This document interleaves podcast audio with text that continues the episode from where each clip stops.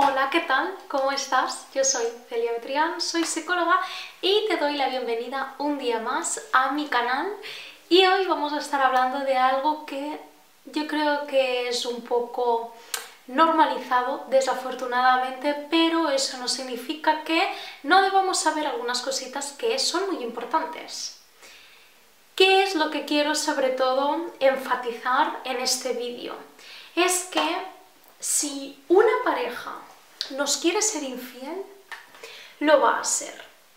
Yo sé, yo sé que suena muy brusco, yo sé que es algo que a nadie le gusta escucharlo, pero que es necesario aclararlo.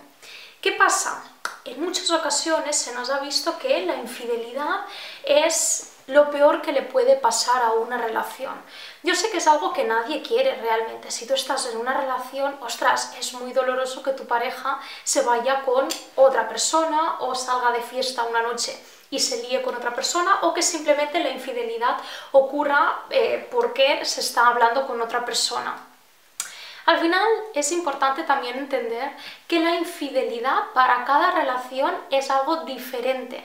Cada relación, cada tipo de relación establece sus acuerdos y la infidelidad ocurre en el momento en el que esos acuerdos se rompen. Por ejemplo, para una relación abierta, una infidelidad podría ser el momento en el que no una persona se acuesta con otra, porque esto está, está dentro de sus acuerdos en la gran mayoría de ocasiones en este tipo de relaciones, sino cuando la otra persona ya no solo se acuesta con otra persona, sino que desarrolla sentimientos por la otra persona y empieza una relación amorosa con otra persona o esconde información a su actual pareja. Dentro de la monogamia sabemos que, bueno, hay diferentes tipos ¿no? de infidelidad, pero el simple hecho de que en mi caso mi pareja empiece a hablarse con otra persona, otra chica, eh, se envíen fotos íntimas, eh, quieran quiera algo más con otra persona, para mí ya sería infidelidad. No tengo por qué esperarme a que se líe con otra persona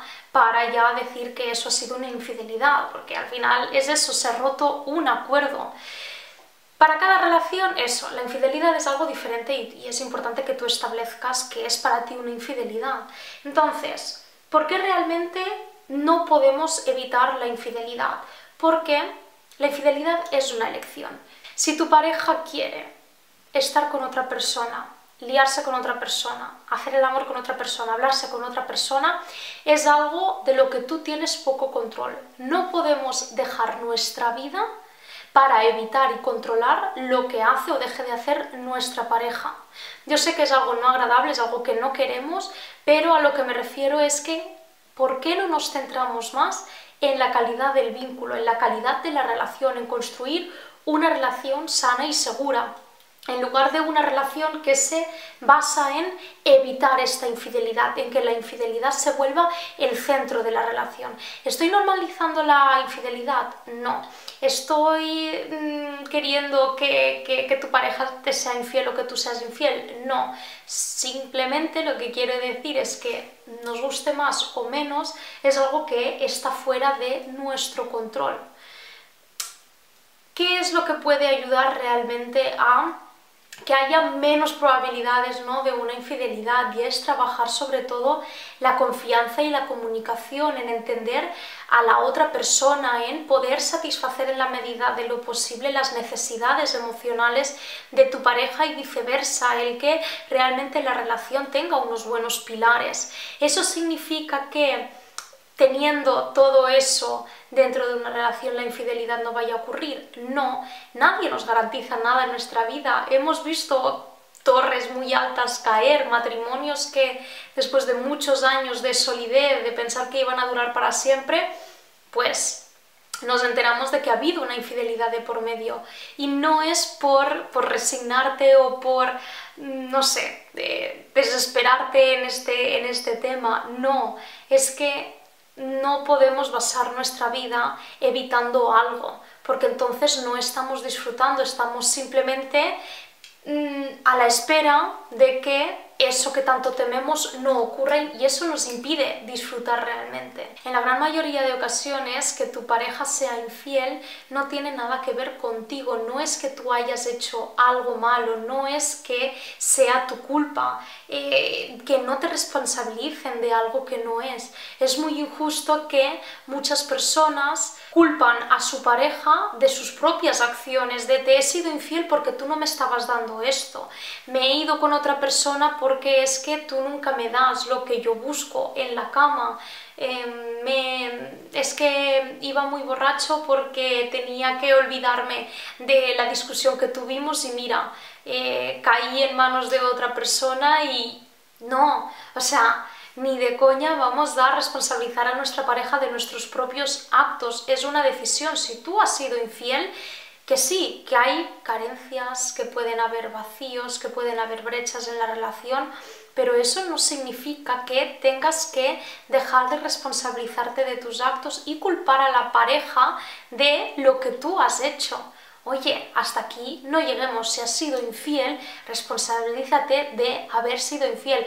Más, más, faltaría que ahora que, además de llevar unos cuernos enormes, tengo que responsabilizarme yo de tus acciones. No, si sientes que hay alguna carencia en tu, en tu relación, si sientes que hay alguna carencia en tu relación, si sientes que hay algún vacío, si sientes que algo no funciona, intentad resolverlo, luchad por ello, hablarlo y si realmente sientes que eso no se soluciona o que tu pareja y tú sois incompatibles y os estáis haciendo daño, dejad la relación, dejadla ya está, no pasa absolutamente nada, no vayamos aquí a poner los cuernos, a ser infieles, porque el daño que puede hacer en la otra persona es enorme y si encima no nos responsabilizamos, aún más. No, eso es algo muy injusto y que no queremos que eso suceda. Sientes que el tema de la infidelidad es algo que está muy presente en tu día a día, sientes que estás constantemente intentando controlar y comprobar que tu pareja no sea infiel, quizá es que estamos hablando de un vínculo inseguro, un vínculo dañino,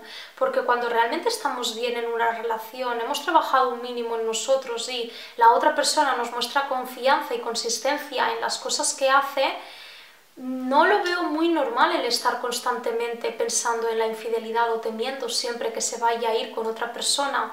El estar pensando en una infidelidad o teniendo eso siempre en, en nuestra mente quizá lo que significa es que o bien partimos de una inseguridad que debemos trabajar o es que el vínculo es muy inseguro y eso hace que todas estas preocupaciones estén mucho más presentes. No te digo que no es que, que, sea algo que esté mal, que te preocupe que tu pareja sea infiel, porque cuando estamos en una relación y queremos estar con nuestra pareja, obviamente no queremos que nuestra pareja sea infiel y mucho menos cortar el vínculo, pero lo que me refiero es que si sientes que esto es algo mucho más persistente, yo creo que miraría estas dos cositas que te he dicho, porque en muchas ocasiones nos obsesionamos en cambiar nosotros, nosotras, en querer controlar cosas que no podemos controlar sin darnos cuenta que el problema principal es que la persona con la que estamos no nos está generando confianza, es de verdad una persona que eh, nos está haciendo conductas con otras personas que no son lo más respetuosas. Voy a dejar el vídeo aquí, tengo mucho más contenido en mi Instagram, justo hice una publicación sobre esto y la verdad que a mucha gente le ayudó y espero haberte ayudado. También nos vemos en el siguiente vídeo, recuerda suscribirte y darle like si te ha gustado. Nos vemos en el siguiente vídeo. Adiós.